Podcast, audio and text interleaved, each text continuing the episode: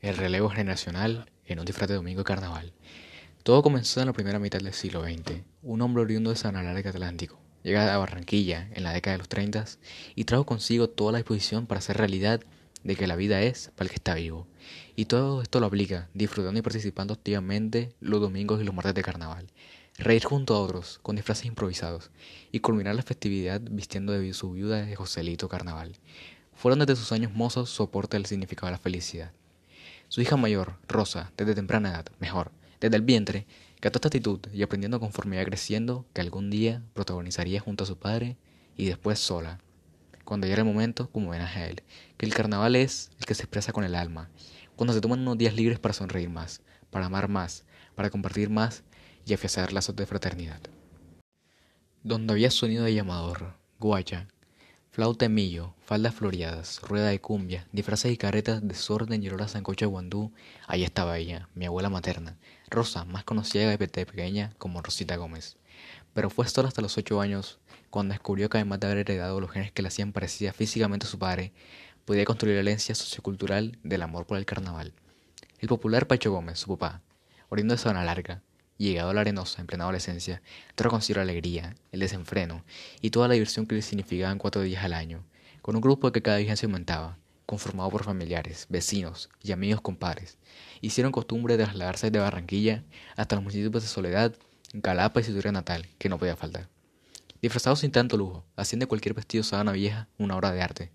Creaban monocucos, marimondas, cumbiamberos, palenqueras y todo lo que el ingenio les permitía inventar, Rosita aprendió entonces que para usar el carnaval lo que se necesita es el espíritu y la actitud dispuesta a disfrutar. Cuatro días dispuesta para olvidarse de lo habitual y hacerse otros, asumiendo con completitud el rol que hacía un disfraz.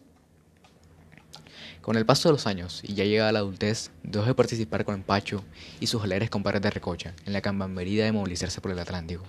Él fue quedándose con cada vez menos compañía, porque algunos se le adelantaron en el viaje de la eternidad, mientras otros asumieron a tiempo completo las responsabilidades y rutinas de hacerse mayores. Pacho Gómez persistió, sin embargo, en hacer memorable cada carnaval, instituyó entonces disfrazarse cada domingo de carnaval, con lo que se le ocurría y definía, apenas terminaba la Navidad.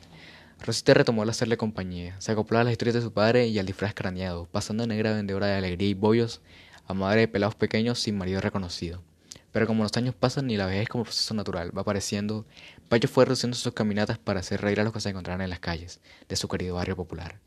Su hija asume entonces tan honrosa labor y continúa la tradición.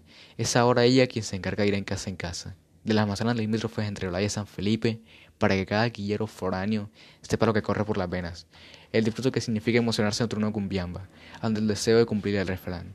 No es tanto ponerse el disfraz de marimonda, como los bingos que hay que dar. Dos atiende a asiento enfrente a Pacho. Queda en cama, y como en una situación bisagra entre un diciembre y otro. Es decir, entre dos celebraciones carnestoléndicas. En la primera, ni modo, nada que hacer.